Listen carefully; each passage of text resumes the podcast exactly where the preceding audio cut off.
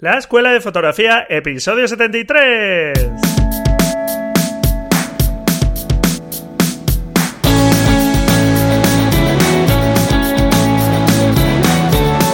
Que son mis ojos, mi tesoro, que es mi Dios, la libertad, mi ley ver todo el mundo, mi única patria, amar. Hola, ¿qué tal? Bienvenido a este nuevo episodio del podcast La Escuela de Fotografía. Un podcast para aprender fotografía y donde nos centramos sobre todo en ir aprendiendo ese lenguaje visual, esos conceptos sobre composición, etcétera, que pueden hacer mejorar tus imágenes independientemente de con qué las captures. ya sabes dónde ponemos el foco en este podcast con respecto a la fotografía y es un placer que estés aquí de nuevo escuchando este nuevo episodio. Como ya viene siendo habitual, hoy lo voy a dedicar a responder unas preguntas que me han ido llegando y que yo ya he respondido, pero que creo que pueden serte también a ti interesantes. Y antes de empezar con el contenido del episodio, ya sabes que también te suelo insistir mucho en la importancia de practicar. Si no practicas lo suficiente, es muy difícil eh, asimilar los conceptos que vas aprendiendo en fotografía, eh, dominar correctamente tu cámara, etcétera, etcétera. Por lo tanto, tienes que practicar. Y para eso te recuerdo que puedes participar en el reto fotográfico 14 sobre unas fotografías con un marco natural. Son ese tipo de fotografías que, bueno, pues se utiliza el marco de una ventana, el orificio en unas rocas, etcétera, para, digamos, enmarcar la fotografía. Seguro que sabes el tipo de fotografía al que me refiero. Así que nada, pues anímate con ese tipo de fotografías, con una fotografía, anímate a practicar y en las notas del programa, pues te dejo el enlace al reto para que veas cómo participar si no sabes cómo hacerlo. Y también te recuerdo que puedes participar en ese ejercicio que te proponía en el episodio 60 sobre convertir un texto en una imagen. Es un ejercicio, créeme, que te puede ayudar mucho. Ese ejercicio de visualizar una fotografía, de pensar en los posibles contenidos que podría tener esa fotografía y que pudieran conducir a ese texto, ¿no? A interpretar lo que nos está contando ese texto, pues te va a ayudar a mejorar tu visión. Son ejercicios que, bueno, pueden parecer un poco complicados o que, bueno, ¿y esto para qué me va a servir? Pues te puedo asegurar que claro que sirve. Así que nada, te animo a que participes también. Y bueno, vamos a empezar ya con las preguntas. Como sabes, en el último episodio te comentaba que iba a incorporar también una cita siempre al principio del episodio y bueno pues para seguir ya con esta práctica que me parece interesante te voy a leer una cita de Diane Arbus una fotógrafa eh, estadounidense eh, que su obra pues está ahí a medio camino, digamos, entre la fotografía de estudio, la fotografía de calle, porque son fotografías principalmente en la calle, pero con ciertas poses. Sus retratos, desde luego, no te van a dejar indiferente, y la cita de Diana Arbus dice La fotografía es un secreto de un secreto. Cuanto más te dice, menos sabes. Realmente parece un acertijo, pero bueno, pues así es. Seguramente la fotografía para que llame más la atención tiene que dejar cosas sin decir. Ahí te dejo esa cita de Diana Arbus para que medites un poco sobre ella. Muy bien, pues vamos ya con las preguntas, que va a haber preguntas muy variadas. Y la primera es de César, que va sobre el enfoque en vídeo y me pregunta Hola, Braulio, he estado viendo el vídeo sobre cómo has hecho la fotografía de Feliz 2017 y me ha interesado el artilugio de fabricación casera que has hecho para cambiar el punto de enfoque. Me ha parecido muy práctico. Un cordial saludo desde Argentina, César. Bueno, pues muchas gracias César por tu pregunta. No sé si conocéis este vídeo, si lo has visto, este vídeo del canal de YouTube, ese canal que tengo ahí fantasma, porque realmente no lo pongo en marcha, he subido algún contenido, pero muy poco, entre ellos pues este vídeo donde muestro cómo realizar una fotografía curiosa en una sola exposición sumando luces y bueno, por si no lo conoces, te dejo en la nota del programa el enlace a este vídeo. Y en el vídeo pues utilizo efectivamente un artilugio de fabricación casera, como indica César, para mover el enfoque. Cuando estamos grabando en vídeo con una cámara de, fotos, ya sea reflex o de otro tipo, pues si lleva enfoque manual, la cámara va a intentar eh, estar enfocando el elemento que, hay delante de la cámara. Por lo tanto, pues se produce muchas veces cuando el enfoque no es acertado cambios de foco rápidos. Y eso pues eh, no queda nada bien en la imagen porque aparece eh, cosas enfocadas, se desenfocan buscando la cámara el enfoque, etc. Entonces, en las cámaras que lo permiten el enfoque manual, como por ejemplo pues las cámaras reflex, se suele utilizar el enfoque manual para eh, que no haya esas variaciones en el enfoque. ¿Qué pasa? Que si el sujeto que estamos grabando, por ejemplo, pues está a dos metros y moviéndose por la escena, pues se aleja, por ejemplo, pues si no cambiamos el enfoque en nuestro objetivo, la cámara no lo va a cambiar porque está en manual y esa persona estará fuera de foco. ¿Qué hay que hacer? Pues cambiar el enfoque conforme se va moviendo esa persona o cambiar el enfoque de un punto a otro, que es también algo bastante habitual, un punto digamos ya establecido en, tu encuadre. Entonces para esto hay una serie de artilugios, unos más complicados, otro más sencillo, el que yo utilicé, como digo, es incluso de fabricación propia, que me fabriqué con la estructura de una lupa de una tienda de los chinos. Y bueno, pues aprovechando, digamos, ese mango de plástico y esa estructura redonda, le quité la lente del medio y bueno, pues eh, cortándola, digamos, para ajustarla al objetivo, al tamaño del objetivo y, con una gomita para hacer un poco de presión, pues te sirve que moviendo el palito, digamos, en este caso de la lupa, para que te sitúes, por si no sabes muy bien de lo que te estoy hablando, puedes eh, cambiar el enfoque, que es mucho más cómodo que si realmente lo tienes que cambiar desde el anillo del objetivo. Además, pues si marcas de alguna forma en ese anillo del objetivo desde qué punto a qué otro punto tienes que pasar, pues eh, es muy cómodo realmente hacer esos cambios de enfoque.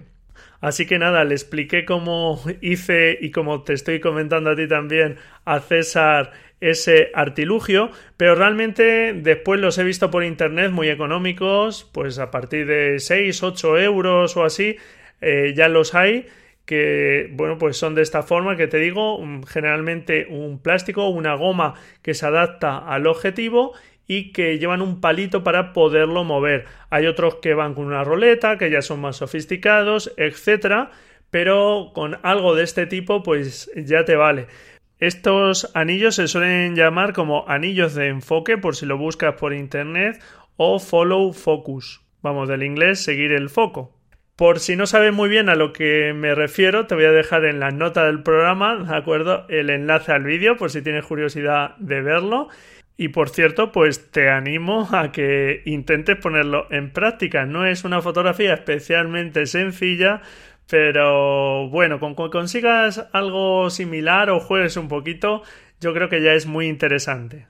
Muy bien, bueno, pues otra pregunta, en este caso dos de José Antonio, que la primera de ellas me dice, como el mes que viene es mi cumpleaños, he decidido autorregalarme una tableta para usarla con Photoshop y Lightroom. Me he metido un poco a buscar y como siempre que te metes en terrenos nuevos, te ves un poco desbordado con el exceso de información que hay.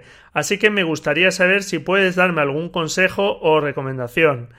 Bien, pues aquí le comentaba a José Antonio que efectivamente una tableta, yo tengo una pequeñita, una Wacom Intouch, Pues la verdad es que te ayuda, lleva un tiempo de adaptación, pero digamos es más cómoda de usar una vez que ya pasas ese periodo de adaptación que el ratón. Porque además en el puntero pues eh, puedes variar ya sin tener que estar toquiteando mm, digamos por las pantallas de Lightroom o de Photoshop pues puedes variar el tamaño del pincel cuando ya empiezas a trabajar sobre distintas zonas de la imagen. Si son ajustes generales no tendría mucho sentido si tú no sueles editar mucho una fotografía o retocar mucho una fotografía, pero sí que si haces ajustes por zonas, la verdad es que son más cómodas que un ratón.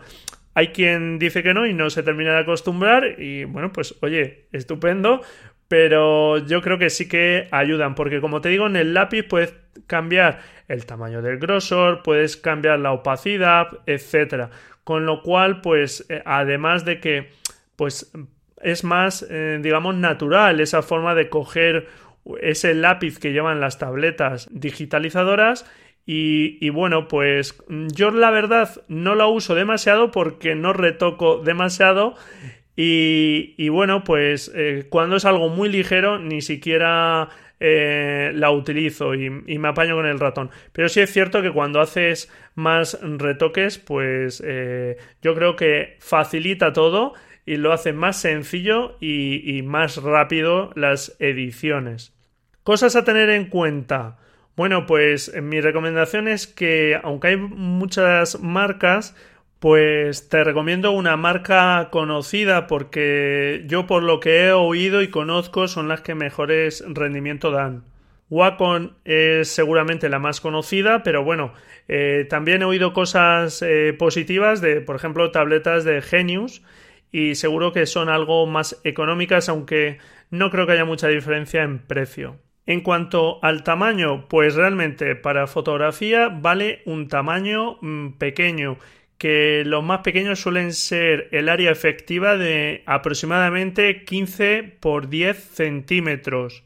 ¿Por qué te digo que para fotografía es suficiente? Pues porque las tabletas suelen llevar dos modos de trabajo, el modo ratón y el modo lápiz. El modo ratón se comportan mm, como un ratón, supongo que dais su nombre, y es que cuando levantas el lápiz de la tableta, si por ejemplo estás en una esquina y te lo llevas al centro, levantas ese lápiz y te lo llevas al centro, pues el puntero en la pantalla no se mueve y cuando eh, continúas presionando, pues sigues en la zona donde estaba.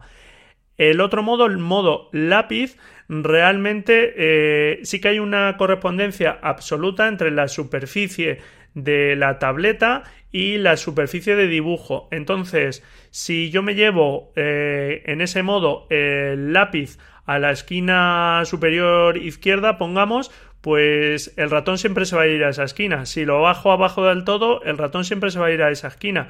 Ese modo se utiliza más en ilustración y realmente pues en ese caso sí que eh, utilizarías o sería más conveniente o es aconsejable eh, quizá poder tener pues cuanto más grande el área de trabajo mejor.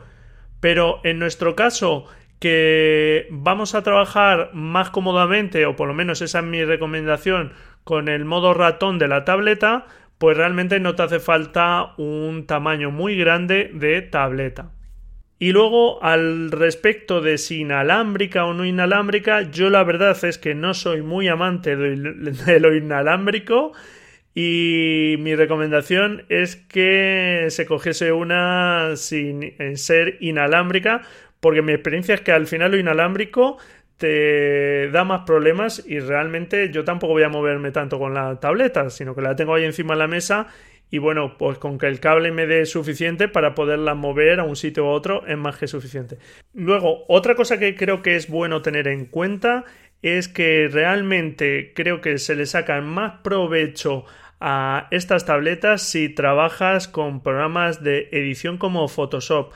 En Lightroom se le saca también provecho si se trabaja por zonas, como te digo, pero hay acciones, por ejemplo, como el doble clic que a mí sinceramente en el ratón me es más rápido y que por ejemplo sirve para reiniciar los ajustes y es algo que se suele hacer mm, bastante a menudo y bueno pues creo que sin duda es donde más partido se le saca si se usan programas como Photoshop Pero bueno, la verdad es que tampoco tiene un precio excesivamente caro. Las más sencillas, las Wacom más sencillas están a partir de los 70 euros y bueno, lo ideal es que alguien te la dejas unos días para ver si te gusta cómo funciona, si conoces a alguien que la tenga, pero eso sí, requiere un periodo de adaptación al menos de unos días. Eh, si solo lo utilizas una horita, eh, no te vas a acostumbrar y no te va a gustar, ¿de acuerdo? O sea que tienes que trabajar un poco con ella. Y si haces ediciones, pues sin duda yo creo que sí que es un elemento que merece la pena. Venga, otra pregunta que tengo por aquí también de José Antonio. La siguiente pregunta es sobre fotografiar la luna. Y José Antonio me dice, eh, esta segunda pregunta va de técnica de fotografía. Me gustaría saber cómo influye la apertura del diafragma a la nitidez en función de la distancia al motivo fotografiado. Más concretamente me gustaría saber qué apertura de diafragma sería bueno para fotografiar sería buena para fotografiar la luna. Mi duda es si es necesario cerrar el diafragma para obtener una definición buena, con el problema de disminuir la cantidad de luz que llega a la cámara. No termino de ver claro si abrir el diafragma en motivos lejanos puede influir en la nitidez, teniendo en cuenta sobre todo que luego tendría que recortar la imagen con lo que se vería ampliada con la pérdida de calidad que ello conlleva. Claro, aquí José Antonio, con toda la lógica del mundo, lo que me preguntaba es si realmente al cerrar el diafragma para aumentar la profundidad de campo y tener una profundidad de campo eh, grande y asegurarnos que la luna sale enfocada, pues realmente eso le afectaba negativamente en cuanto a que alargaba el tiempo de exposición, lo cual pues siempre puede dar un poco eh, opción a que haya un ligero movimiento incluso de la Tierra, que ese no lo podemos controlar. Podemos dejar la cámara muy quieta, etcétera, pero ese movimiento no lo podemos controlar. Y cuando ya es de varios segundos corremos ese riesgo de que haya pequeños, muy ligeros, pero que se noten. Y aquí, pues mi recomendación fue utilizar la apertura que realmente diese más calidad el objetivo. ¿Cuál es esa apertura? Pues lo veíamos en un programa de preguntas y respuestas no hace mucho es el punto dulce del objetivo que se llama, que es una apertura, digamos, intermedia, ni muy abierto ni muy cerrado. Eh, se suele considerar, depende del objetivo, pero que está en torno a dos pasos de luz eh, de diafragma más cerrado de la apertura máxima. Es decir, que si tu objetivo tiene F4, por ejemplo, apertura máxima, vamos a poner, por ir a diafragmas completos, a pasos completos, pues el siguiente paso sería F5,6 y otro paso más, porque estamos diciendo dos pasos, sería F8. Ese sería el punto dulce aproximadamente de tu objetivo. Entonces, a esa apertura es cuando tu objetivo está rindiendo, eh, digamos, de la forma más óptima desde el punto de vista de la calidad, que es cuando el diafragma realmente, las aspas del diafragma tienen la forma más redondeada posible. Bien, pues con esa apertura lo que le dije es que enfocase a infinito, seguramente un pelín menos, o si ya quería, digamos, asegurarse de maximizar esa profundidad de campo, la opción era utilizar la famosa hiperfocal, que es esa distancia de enfoque que nos maximiza la profundidad de campo en base a la cámara que estamos utilizando, la distancia focal y esa apertura que estamos comentando. Te da una distancia y enfocando a esa distancia estamos asegurando maximizar digamos la profundidad de campo. En el episodio 44 ya hablé de este tema y si quieres conocer todos los detalles sobre la hiperfocal, pues puedes escuchar este episodio. La verdad es que el cálculo es muy sencillo porque hay incluso calculadoras para el teléfono móvil como Hiperfocal Pro que te hacen este cálculo de forma sencilla. Muy bien, pues vamos con la cuarta pregunta. En este caso es de Ana que me dice, hola Braulio, te escucho desde hace ya tiempo y te quería hacer una pregunta. Gracias Ana por escucharme y aguantarme en los podcasts. Voy a hacer las fotos de un bautizo de unos amigos y eh, tengo el siguiente equipo, una cámara Nikon de 5200 con el kit básico 18-55 mm, un objetivo 50 mm fijo f1.4 y un Tamron 70-200 f2.8. también un flash manual Yongwo 560 versión 4 que no se utilizar muy bien, cuatro tarjetas de memoria de 8 GB y dos baterías. ¿Qué te parece todo? ¿Me recomendarías usar el flash? Muchas gracias, Ana. Bueno, muchísimas gracias, Ana, a ti por hacerme llegar esta pregunta. Y a ver, eh, te comento.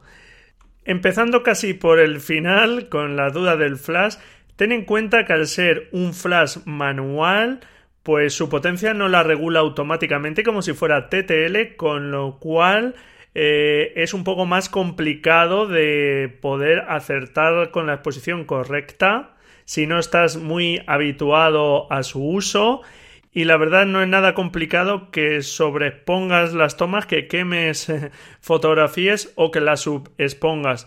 Eh, por lo tanto, si a eso le sumamos que el flash para que tenga efecto seguramente lo vas a tener que disparar directo a la escena porque en las iglesias al tener esos techos altos no sirve esa técnica de rebotar el flash en el techo para suavizar la luz pues la verdad es que mm, no te creas que me convence mucho si utilizases algún modificador, que los hay muy sencillitos, que se adaptan al flash y esa luz ya no es tan dura, dirigida directamente a la escena, pues bueno, ya me gusta algo más. Pero mi recomendación es que visites esa iglesia, si puedes, pues a la misma hora del evento, para que te des una idea de la luz que hay, que te lleves tu cámara y pruebes hacer algunas fotografías.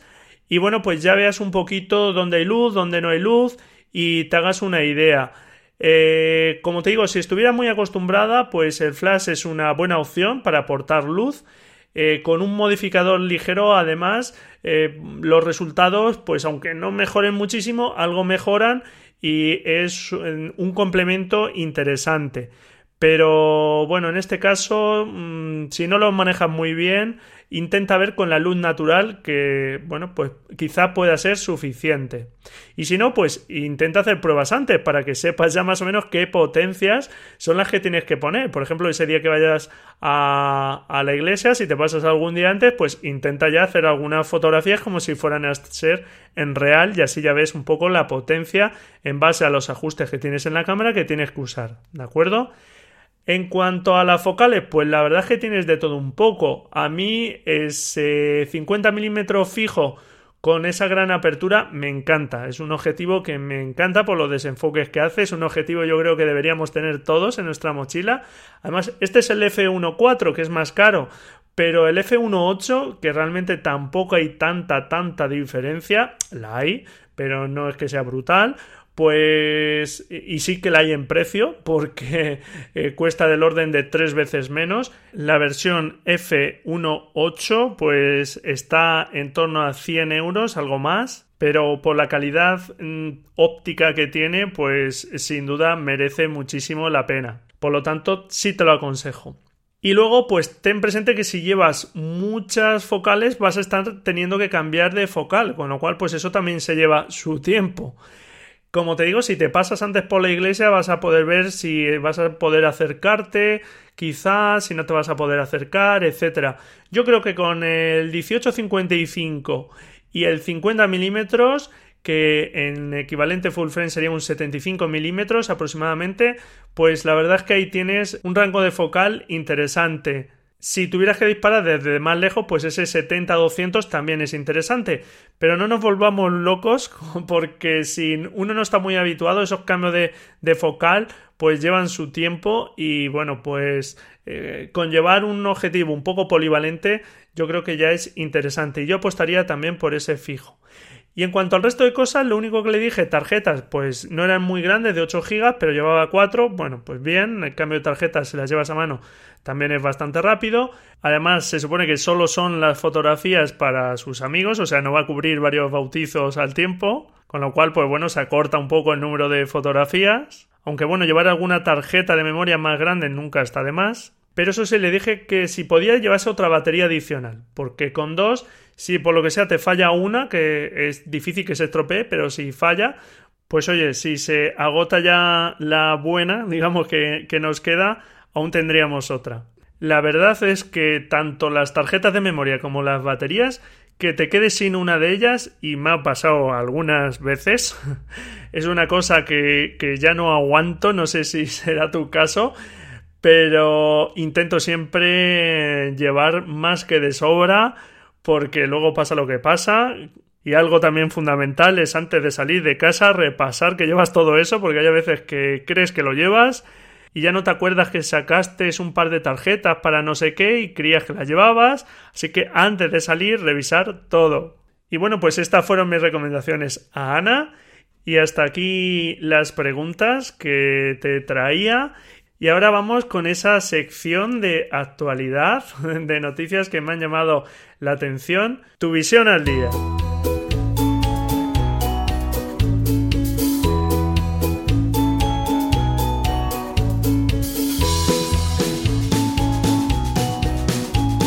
Bueno, la primera de esas noticias es que el fabricante de software de equipos informáticos, Microsoft, está desarrollando un sensor curvo y no es el único fabricante que está, digamos, investigando este tipo de sensores que la verdad es que parece que están bastante avanzados. También está probando Canon, Nikon, Sony. Es una noticia a través de Albedo Media y como te digo, pues parece que estos sensores pueden ser una realidad dentro de no mucho tiempo y con esa curvatura del sensor pues parece que es más inmune digamos a las aberraciones que se suelen producir sobre todo en las esquinas y también va a permitir un mayor rendimiento de los objetivos angulares en todo el sensor digamos porque por si no lo sabes la zona central pues siempre es la que los objetivos dan mejor rendimiento pero las zonas periféricas de la imagen pues se suelen comportar peor pues estos sensores dicen que mejoran ese rendimiento, así que bueno, pues esperemos que así sea y que pronto sean una realidad. Otra noticia de Fotolari que me ha parecido curiosa y es que la semana pasada lo comentaba sobre un artilugio con inteligencia eh, artificial que te prometía la fotografía perfecta, que se llamaba Arsenal y que ya parecía que no hacía falta el fotógrafo, pues bueno, en Fotolari daban a conocer esta noticia de que si sustituirán los robots a los fotógrafos y lo hacen a través de un estudio que compara muchas profesiones y analiza este riesgo. Y por ejemplo hay profesiones como la de conductor que cuenta con un 98% de posibilidades de que en los próximos años pues haya máquinas que puedan realizar esa labor y bueno pues efectivamente ya sabemos que se están haciendo pruebas de coches sin conductor humano pues el riesgo en los fotógrafos es, es solo de un 2% Así que parece que podemos estar tranquilos y que parece que todavía no va a haber máquina que nos suplante como fotógrafos. Y la última noticia que te traigo que me ha parecido interesante es una exposición en Barcelona sobre la obra del fotógrafo estadounidense Dwayne Michael, un precursor de la fotografía conceptual con una obra muy interesante, muy onírica, con unas series muy curiosas de fotografías donde también fue uno de los fotógrafos que empezó a incluir también la escritura dentro de su obra fotográfica, digamos, su obra artística, como un elemento también más de sus fotografías. Y bueno, pues en la inauguración se contó con la presencia de este gran fotógrafo. A mí me gusta mucho su obra y la verdad es que si te puedes acercar por Barcelona va a estar hasta el 10 de septiembre en la casa Garriga y Nogués de la Fundación Mafre de Barcelona. Una exposición, como te digo, muy interesante que yo si puedo voy a intentar visitar. Así que te animo a que lo hagas. Muy bien, pues hasta aquí esta sección de actualidad. La semana pasada te decía que a ver si le dábamos un empujón a esas valoraciones y reseñas en iTunes. En deimagen.com barra iTunes te explico cómo dejar esa reseña y esa valoración si no sabes cómo hacerlo, que la verdad es que no es que sea especialmente sencillo, la gente de Apple no lo pone especialmente sencillo. Muchísimas gracias si me dedicas ese par de minutos a dejar esa reseña y esa valoración. Y como no, a tus me gusta en iBox, en el episodio, en el canal, tus comentarios. Me encanta saber que estás ahí, al otro lado, que tienes tus dudas, tus inquietudes. Y estoy encantado de que me las hagas saber. Sin ti, este podcast no tendría ningún sentido. Así que encantado de que me hagas llegar tus preguntas para este tipo de episodios, tus dudas, tus sugerencias, tus críticas. Si pueden ser constructivas, tanto mejor. y nada, pues hasta aquí este episodio. Felices fotografías y hasta el próximo episodio. Si tú quieres, claro. Adiós.